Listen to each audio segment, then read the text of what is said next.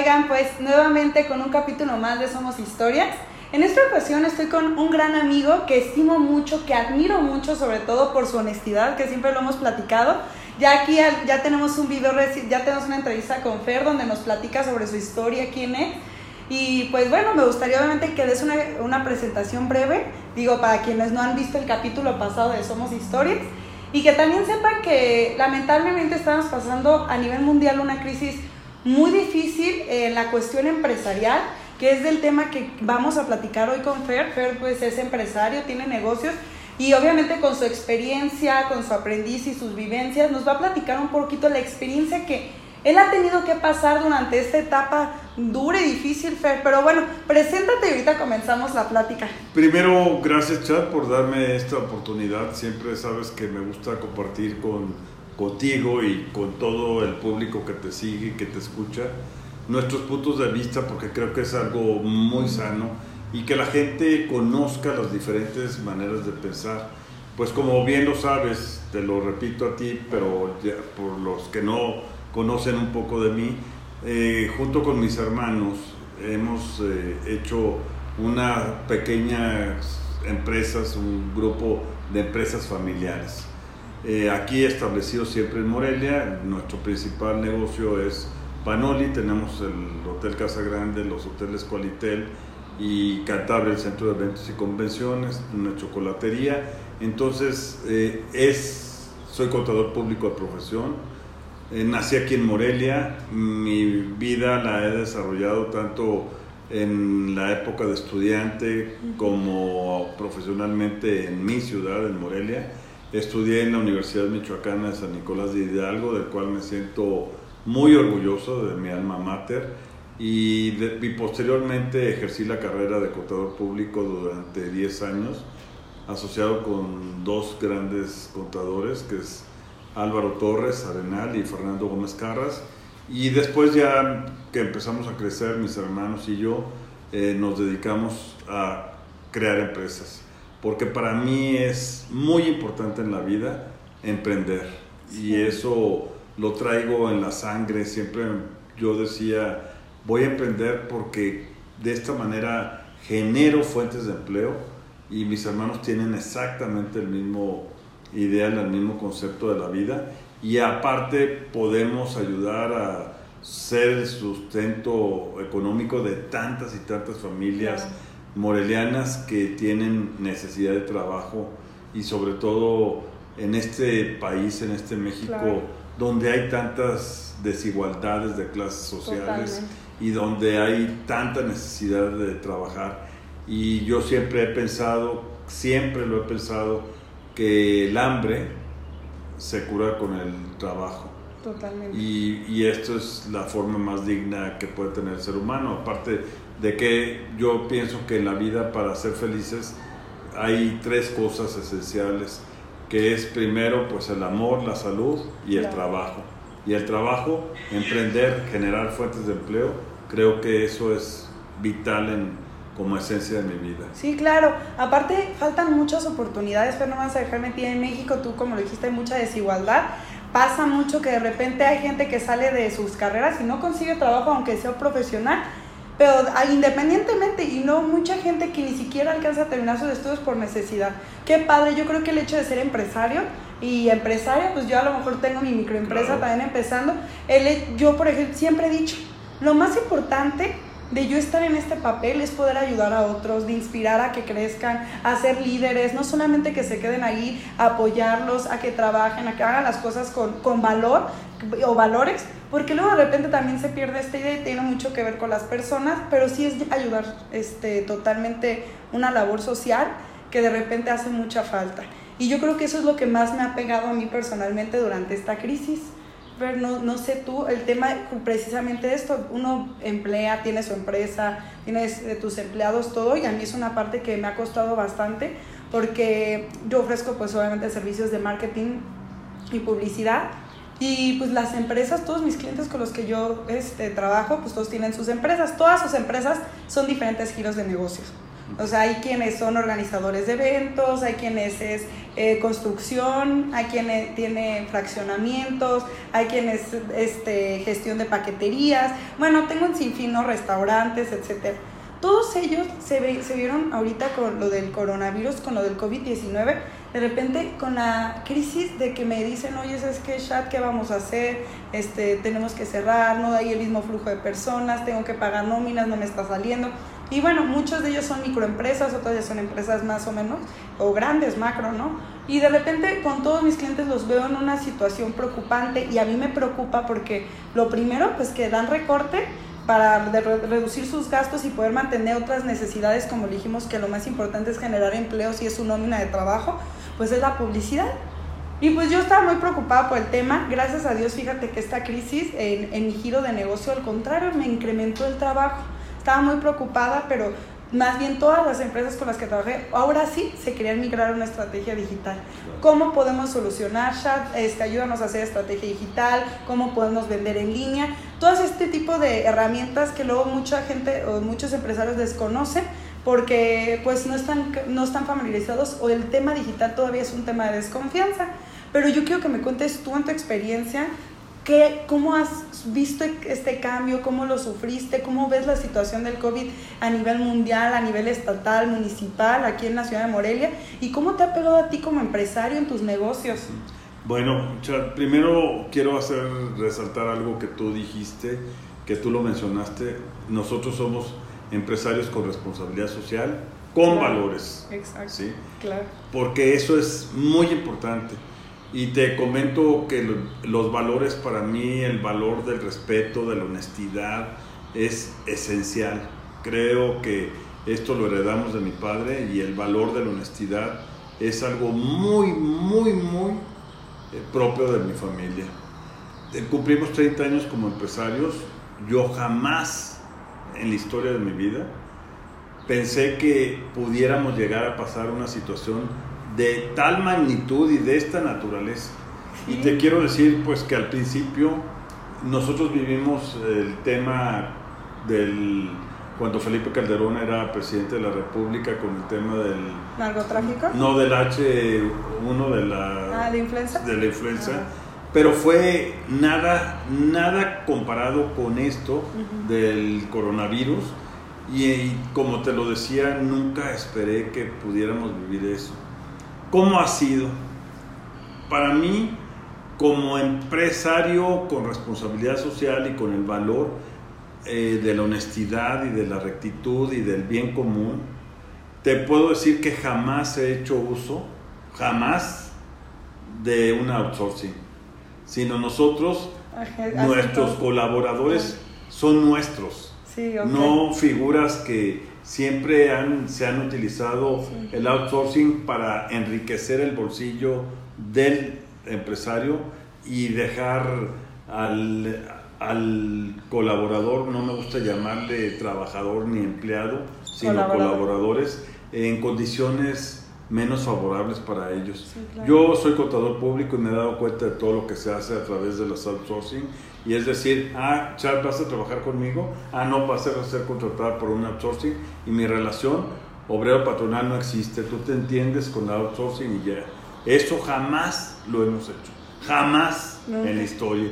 Y lo pueden preguntar y constatar. Sí, o sea, tú tienes tu despacho contable, jurídico, directamente de tu grupo de, empresas. De empresas, exactamente, y, y, han venido muchísimas gentes a ofrecerme el outsourcing y a través de que haces a los colaboradores hasta asociados, a través de corporativos, y eso se me hace una injusticia. Porque les quitas prestaciones en muchas ocasiones. Bueno, sí, es porque debilita las instituciones de salud que tanto se necesitan en México y, porque empobreces al colaborador y en, enriqueces al empresario. No es mi estilo de vida. Entonces, presentarme ante esta situación, nosotros tenemos 360 eh, hasta 400 colaboradores, fuentes de empleo, que nosotros damos en nuestras diferentes empresas. Y tú te imaginas la magnitud que esto significa para nosotros, el pagar los sueldos y salarios, el Infonavit, el Seguro Social, el SAR, porque aparte les damos prestaciones adicionales, como es un fondo de ahorro, como son premios de puntualidad, como son premios de asistencia, como un bono de productividad. Entonces, tratamos siempre de no apegarnos a lo que dice la ley, sino al rendimiento, al a sus políticas y al colaborador que para mí es la, esencia, es lo más importante que hay en una empresa son los colaboradores. Su equipo de trabajo, su eh, equipo. Ellos para mí es como si fuera la gasolina de un coche. ¿sí? Ellos son lo más importante.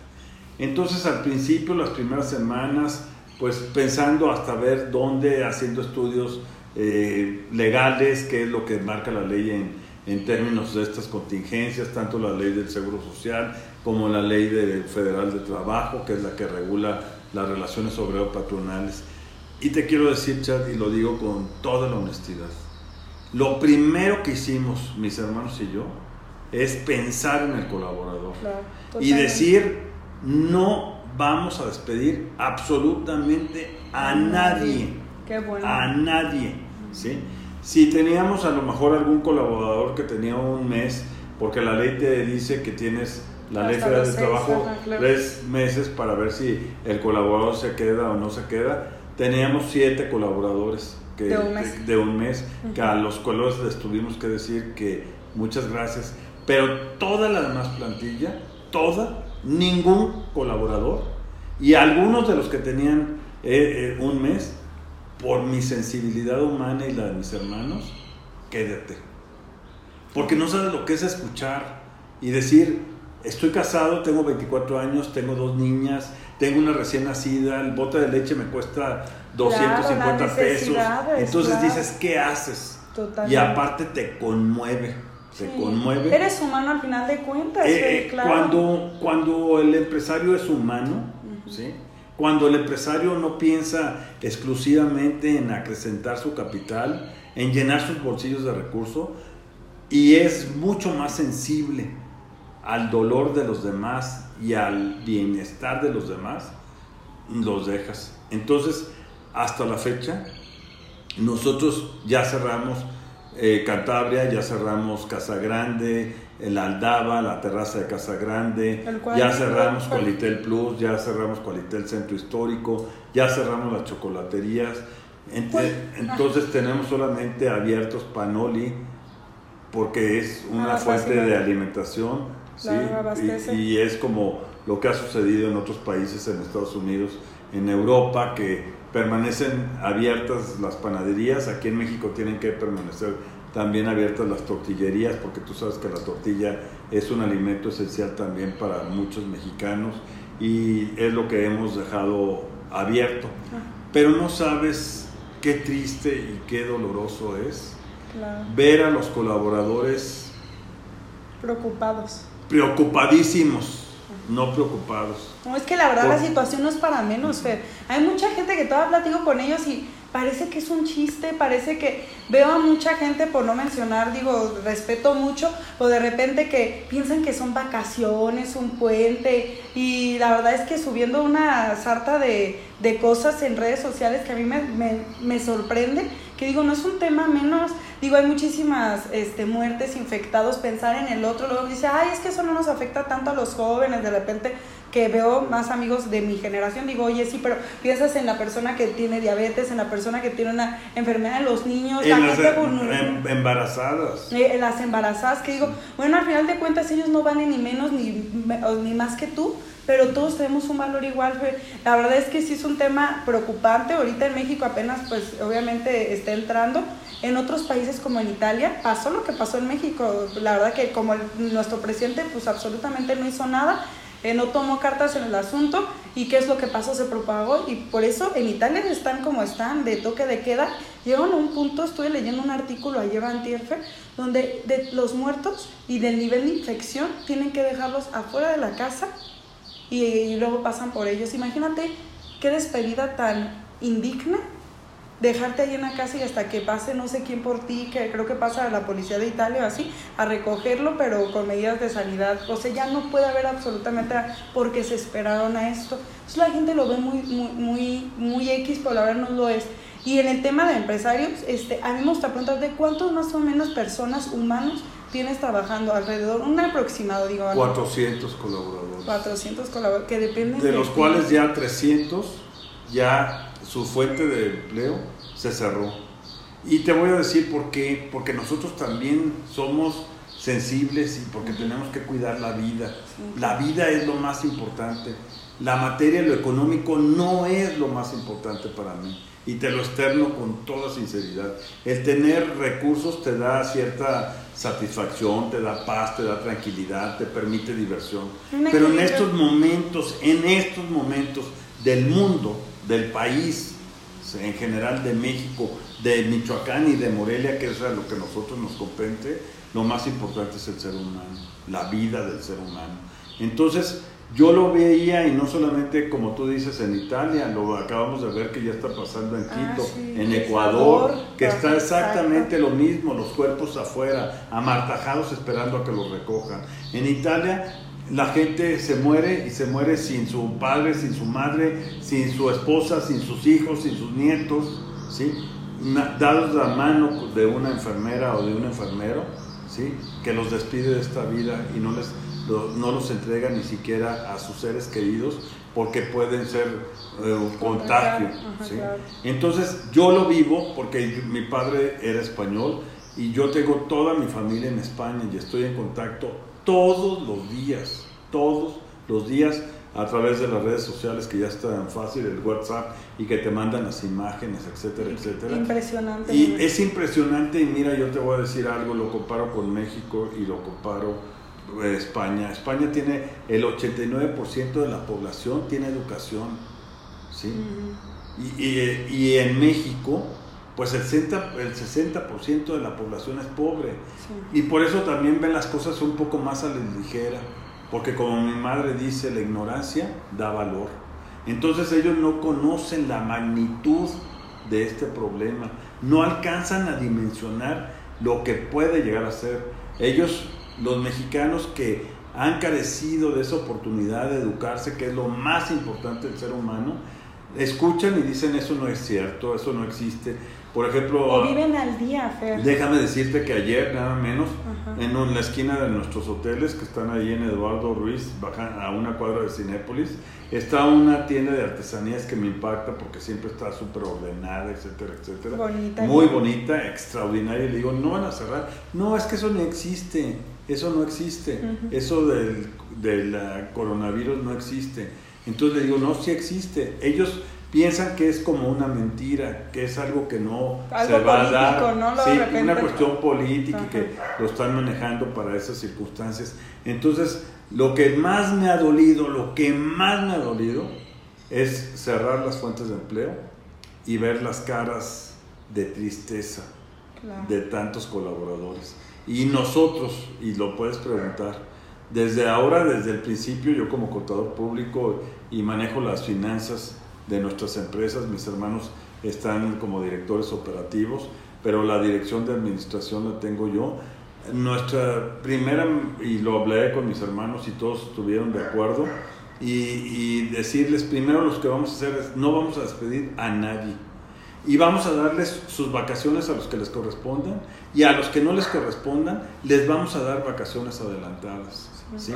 Para que tengan su sueldo íntegro, íntegro y si estas circunstancias continúan, vamos a tener un... Lo único, movieron fechas. Sí, recorrimos las fechas para que tuvieran sus vacaciones. Y si esto continúa, yo tengo pensado dos cosas. Primero, tenemos un fondo de ahorro. Entonces, ¿qué vamos a hacer? También, si el fondo de ahorro lo tenemos, quede entregar en el mes de julio para que los colaboradores que tienen sus hijos, los uniformes, las entradas a clases, se los entregamos, adelantar el fondo de ahorro para que también tengan pues su, su, dinero de uno o dos meses, también como ese fondo de ahorro que les sirve mucho en ese periodo de sus vidas familiares, entregarlos antes. Y segundo, yo daré el mayor esfuerzo, ¿sí? Ahora nada menos tener una línea de crédito contingente para que eso nos sirva para pagar a los colaboradores. Yo por instrucciones mías he, determinado que a ningún colaborador se le quita, se le descuenta Fonacot si lo tienen, ni el crédito de su casa Infonavit. Aunque después tendremos que pagar los recargos, los recargos correrán por nuestra cuenta, pero yo no puedo, o sea, me parece inhumano. Claro, y más porque es una situación que no está en la mano ni de ellos ni de ustedes. Y qué padre, mira, tan buena administración y tan bueno es tu equipo de trabajo que tú puedes tener este tipo de soluciones porque haces como tú lo dijiste en un principio, estás haciendo las cosas bien, pagas el seguro, pagas esto, el otro. Ahorita es cuando se aprovechan también algunas personas, las del seguro, que si se sienten enfermos algo lo puedan aprovechar. Como tienes todo en orden, Fred, como te has previsto pues, cuestiones de ahorro, esto te permite tener esta, este tipo de soluciones y eso es muy bueno. Digo, yo quiero pensar que esto no va a durar más de tres meses quiero pensar, ¿no? Pero bueno, no sabemos qué vaya a pasar porque a mí me sorprende que en pleno siglo XXI tengamos una enfermedad tan grande y no haya una cura. Me sorprende, ¿verdad? Yo, parece historia de terror, yo así lo veo porque el hecho de salir todos con cubreboca y esto apenas está empezando en México, no poder, o sea, cerrar negocios. Y por ejemplo, entiendo la parte de los colaboradores y de verdad te digo algo admirable respeto muchísimo este trabajo que están haciendo tú y tus hermanos, se los aplaudo y les digo que de verdad qué excelente personas son, porque no sabes cuánta, llegó la otra vez la en la semana, yo tengo a mi trabajadora doméstica ahí de la oficina y también de mi casa, tu casa. Gracias. Eh, llega y me dice, llegó con su cubreboca y sus pantecitos y todo y me dice, ay, no me vayas a correr porque la corrieron de dos lugares donde trabajaba, pero llegó tan triste la vi y yo sentí horrible, le dije, híjole, que le dije, ¿sabes qué? Mira, no vengas, pero yo te lo sigo pagando. Y le di por adelantado, Fer, porque yo no podía hacer eso, porque yo me sentía mal. Dije, mira, a todo el mundo Dios aprieta, pero no ahorca. No, Entonces yo dije, ¿Cómo voy a dejar? Si ella vive al día, si de por sí yo siendo una microempresa me preocupo por mis calores, mi equipo de trabajo para mí es lo fundamental. Yo cuando les, los veo le digo, si podemos agilizar y cada quien trabajar desde su, desde su casa, pues mejor, ¿no? Gracias a Dios yo llevo todo lo digital, estrategias, diseño, que no, nos, no demanda tanto tener que vernos o estar de, manera presencial. No, pues lo hacemos desde casa. Pero por, este, por ejemplo, este tipo de, de gente que sí te vive al día, que qué va a ser, que las corren de la nada, que ni siquiera las tienen con seguro, porque obviamente estas trabajadoras domésticas pues les pagan sus 200, 300, 500 al día, o sea, viven así. Y así como ella existen muchos, entonces yo dije, yo no puedo hacerle esto. Y yo obviamente dije, pues no, aunque yo tenía mi ahorrado, de todos ya lo tenía previsto, pues se lo doy por adelantado. Digo, ya que si administro no, pues obviamente va a ser cuestión de ella, pero que de mi parte no quedara el no poderla ayudar. Y también me di cuenta que sí hay una diferencia y una politización en cuestión de, pues, de estatus económico en, en, manera de cultura de cómo ver las cosas, ¿no? Yo, por ejemplo, te vas a las colonias de Chapultepec, Altozano, así, y las calles las ves semi vacías, digo, no vacías un 100%, pero ya ve, estás viendo que no hay tanto flujo de personas. No sé, tuve que salir a, a una grabación allá por Villas del Pedregal, eh, bueno, salida a Quiroga. Sí. Salimos y pues allá obviamente el estado de las personas un poco más vulnerable, calles, este, colonias marginadas, y la gente sin tapabocas, aglomerado de gente, tú volteabas y veías al transporte público, todo el mundo subiéndose, todo normal. Pero entrabas de repente, ya ibas entrando por la Chapultepec y veías una diferencia muy grande de que se bajaba como que el flujo de personas. Y es cuando te das cuenta que a lo mejor no es porque ellos no, ellos no quieran parar sus... Más que pasen. No es que ellos no quieran parar sus actividades. Lo que sucede aquí es que pues tienen que trabajar al día. Y yo, por ejemplo, hice un comentario en mis redes sociales, donde dije, oigan, de verdad ya negocios tenemos que cerrar, hay que implementar otro tipo de estrategias, eh, emigren a las estrategias digitales en estos momentos, es cuando, y no porque sea mi giro de negocio, sino porque yo lo hago y yo he visto los resultados en mí y yo lo doy como consejo. Con mucha gente es que vivimos al día, ¿cómo le hacemos? Digo, no te estoy diciendo cierra como tal, pero hay muchas maneras de innovar, ¿no? Tienes un restaurante ahorita es cuando puedes hacer una campañita y decir, oye, ¿sabes qué? Eh, te lo dejamos afuera de tu casa o implementar otro tipo pues, de, de, ser creativos. También he visto a amigos que cierran negocios totalmente y se van a la quiebra y, y qué feo que después de que obviamente después de tanto sudor, esfuerzo, trabajo diario, de meterle tanto por una situación que no está en tus manos, ya, tienes que cerrar. Sí, totalmente, pero mira, Chat, respondiendo a lo que tú te cuestionas, ¿Qué es lo que falta en México? ¿Qué es lo que falta? Educación. Educación. Porque tú no puedes comparar a la gente de la Chapultepec, como dices, de las Américas, con la gente de Villas del Pedregal, porque a ellos les falta educación y yo no los culpo a ellos, los No, culpo a los gobiernos. ¿Y ¿Por qué? Porque los gobiernos tienen una obligación constitucional, ¿sí? que está plasmada en nuestra constitución, de que tienen que dar educación y no la han dado. ¿Por qué? Porque este país ha vivido durante años ¿sí? del cáncer más grande que tiene o puede tener una población que se llama corrupción. Totalmente. ¿sí? Entonces, eso es lo que no les ha dado la oportunidad y en estos momentos de nuestra vida por los que estamos atravesando, el de esas grandes diferencias de clases sociales también ha sido por la corrupción, porque no les ha dado la oportunidad de educarse, ¿sí? Y por eso ves las calles de la gente humilde Claro, eh, totalmente. ahí y, ves la las, las calles de la gente eh, que tiene posibilidades económicas y que ha sido educado, pues semi vacías. Pero yo también digo, en estos momentos tan importantes, debería de haber esos apoyos que como en otros países hay. En España te platico esto. Todos, todos, todas las españoles en sus casas. Todos. Es una obligación. ¿Sí? Porque allí está declarado el estado de emergencia. Sales, de hecho salen creo que Y salen exclusivamente a la farmacia y a abastecerse de alimentos, uno por familia. Y quien tiene una mascota puede salir alrededor de su cuadra ¿sí? a sacar a la mascota. Porque allí son pisos, lo que la gente vive. Sí, claro. y, y si salen, por otra cuestión, son multados de 30 a 300 euros. Pero fíjate lo más importante a lo que voy. Y que digo que comparo a México y digo esto, ¿cuándo pido hacer? Ahí el colaborador deja de ir a su empresa, deja de ir a su trabajo, a su industria, ¿sí? a desarrollar su, su, su empleo. Pero la seguridad social, que es el seguro social, les cubre todo como si fuera accidente de trabajo.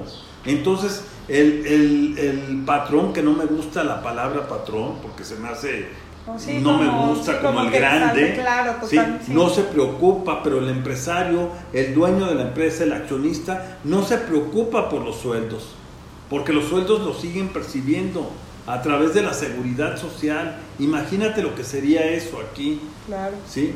Pero aquí nosotros en México tenemos un concepto erróneo del empresario que yo lo subí en redes sociales, que muchos caballo, nos ven como el lobo que hay que abatir, otros nos ven como la, la, La vaca vaca. que hay que ordeñar y pocos nos ven ¿sí? como el caballo que va jalando la carreta para no detenerse y que las empresas sigan adelante. Claro. Yo estoy con mucho dolor, sí, por ver a los colaboradores, pero también estoy con gran optimismo. Sí, ¿sí? yo Este, siempre- En las épocas difíciles, épocas de guerra, también como los han vivido otros países, las propias revolución de aquí, tenemos que sacar eh, toda la fortaleza y las agallas necesarias para decir esto nos vamos a salir adelante y vamos a continuar y como los colaboradores que ahora pues ya no nos vemos y dicen no es un no es un adiós es un hasta pronto Claro, ¿sí? sí. porque su fuente de empleo está cerrada y yo eso deseo que sea un hasta pronto y que mm, no sé tú decías tres meses yo no lo sé. No, porque nadie, tú lo sabes es que esto si no se toman las medidas precautorias, como dices, de utilizar eh, los cubrebocas, de lavarse las manos, de utilizar eh, los, el gel, eh, de estar separados una distancia de considerable de la gente, pues esto va a poder contagiar. Y yo no quisiera ver a México como lo ha, ha vivido ahora Italia y como lo está viviendo España también en menos grado, ahorita. pero ahora Ecuador como Nueva Estados York también, mi primo de hecho también está en Nueva York y horrible la situación, tengo una prima también en España, igual la situación terrible y la verdad sí es preocupante, ojalá no lleguemos a esos puntos, yo he leído estadísticas donde dicen que en México nuestro punto de quiebre, o sea, nuestro punto de así más complicado según va a ser en junio. Entonces eso ahora sí que es un, es un veremos, pero sí, para no explayarnos más, Fer, quiero hacerte una, una última pregunta. Obviamente esa y alguna, algún otro comentario que nos quisieras compartir, pero en el tema de tus empresas, que yo sé que obviamente el tema más difícil fue el tema del recurso humano, pero por ejemplo en el tema empresarial operativo, el mantener rentas, a lo mejor mantienen, a lo mejor no, en el tema de servicios, ¿cómo ves esa cuestión? si pueden seguir desde su casa trabajando, y haciendo el trabajo cotidiano a través del, del home office, que lo hagan, que lo continúen, ¿sí? Y que si tienen que pagar la renta, pues que no la paguen. Porque yo pienso y espero no equivocarme, porque es lo que más me gustaría, que esta pandemia, esta crisis, va a dejar más pobres que muertos. Y yo así lo deseo, ¿eh? eso lo deseo, de todo corazón. Porque el pobre, con el trabajo, con la ayuda de, de su empresa, puede salir adelante. Y es una sacudida al mundo que está dando. Y todos pasamos las etapas de crisis, son oportunidades de crecimiento. Claro, no, y aparte me he dado cuenta, Chad, que el hombre es el propio lobo del hombre, ¿sí? Entonces, no nos hemos dado a la tarea de ser más humanos, ¿sí? Yo siento que es una etapa para demostrar los valores que tenemos. La solidaridad, ser humanos, ¿no? Por ejemplo, ahorita me parecería impresionante que los mismos arrendatarios a, pues, mostraran un, un, tantito de humildad y solidaridad con el prójimo y decir, ¿sabes que este mes págame la, la mitad o no me pagues? Digo, es una acción de solidaridad, de humanización, totalmente. ¿Por qué? Porque se ocupa ahorita que los humanos mostremos los valores que tenemos. Ahorita se ocupa eso, que es lo que ustedes hicieron con su empresa, mostrar los valores que ustedes tienen, que es lo que habla de un verdadero empresario, un verdadero líder. Yo he dicho ni el dinero, ni la fama, ni quién eres, tus valores, que se muestran cuando tienen que salir, tu razón social de vida. Yo creo que eso es lo más importante. Y, y yo sí quiero aprovechar esto para llamar a las autoridades del gobierno federal, los estatales, los municipales, hay un fondo de contingencias, ¿sí? Sí, claro. Por favor, que, que tengan también un poco de sensibilidad humana hacia ese sector empresarial que somos todos, lo, porque tú sabes que del sector empresarial se generan el 93% de las fuentes de empleo del país y el gobierno solo genera el 7%. Entonces tiene que haber estímulo, algún estímulo, algún apoyo fiscal, ¿sí? Para que esto salga. Aparte, durante muchos años se ha generado un fondo, muchos años, para el fondo de contingencias, que son miles de millones de pesos, que se utilice para ello, también para estas contingencias, que den incentivos de decir, yo no digo disculpas ni no pagar, porque también el gobierno lo necesita, porque hay muchos pobres, pero sí estímulos de pagos en parcialidades, etcétera, etcétera, y que esto contribuya a salir adelante. Yo estoy seguro y y soy creyente y le pido también a Dios, porque te repito, respeto todas las religiones, pero soy creyente, que nos ayude, que nos ayude a salir adelante, que esta época tan difícil y tan tremenda eh, la, la sepamos ahora sí que manejar lo mejor posible para que no haya tantas muertes y aunque haya pobres, al pobre hay que ayudarlo. Y siempre pensar en ellos, en dar la mano al más necesitado para que pueda acceder a mejores condiciones de vida y hacer ese llamado al sector empresarial, demos un poquito de nosotros, demos, si tenemos algo guardado porque queríamos tener alguna coche, alguna otra casa, etcétera, etcétera, demos algo, porque eso lo va a desgastar el bolsillo, pero nos va a acrecentar el alma, nos va a hacer mucho más humanos al tratar de ayudar a nuestros colaboradores. Ya no vayamos allá, más para allá. Y yo sí te quiero aprovechar también a decirte algo que me llamó muchísimo la atención y digo, no cabe duda que mis hermanos tienen corazón, gran corazón, y de veras lo digo porque así lo pienso y así lo veo. Luis Miguel, mi hermano, tuvo una iniciativa de todo el sector empresarial, colaborar a, través del Banco de Alimentos este, y, entonces eh, decirle a este Banco de Alimentos que está representado por Enrique Ramírez Magaña, vamos a dar a los empresarios despensas para distribuirlos al más pobre. ¿sí? Y Enrique Ramírez, ah, pues que también es una gente que de verdad yo sí lo he visto siempre dadivoso, porque él tiene un gran capital, pero siempre piensa en los demás y me queda claro que lo hace. Tomó en cuenta la iniciativa de Luis Miguel, mi hermano, y ahora invitar a todo el que pueda, aunque sea un kilo de arroz, un kilo de frijol, un kilo de maseca, un atole, una caja de leche, lo que sea para que esa gente pueda vivir, para que pueda alimentar a sus hijos. Que mostremos un poquito de sensibilidad humana. Claro, ¿sí? aquí se Porque al final de la vida no te llevas nada, pero todo lo que te engrandece el corazón, eso sí se queda aquí y, te hace un muy buen ser humano. Claro. Tenemos defectos, tenemos errores, pero estas épocas de estas crisis sanitarias tremendas, ¿sí? que sea una oportunidad de engrandecer nuestro corazón. Claro, Fer. Pues muchas gracias, la verdad yo te aplaudo, yo sí vi tu iniciativa en redes sociales, me pareció magnífica porque hay quienes lo necesitan. Pues y hay que darle la mano a esa gente. Promover. Claro que sí cuenta con eso, Fer, de verdad, vamos a promoverlo, invitar también a todos los que quieran apoyar y que nos están viendo, que realmente se sumen a esta iniciativa, que veamos por el otro y agradecerte, Fer, una vez más por tu tiempo, por compartirnos tus experiencias, tus vivencias y ojalá se repita pronto. Y yo te quiero decir algo, Chad, te admiro por tu juventud ¿sí? Y por tu espíritu siempre de estar ayudando.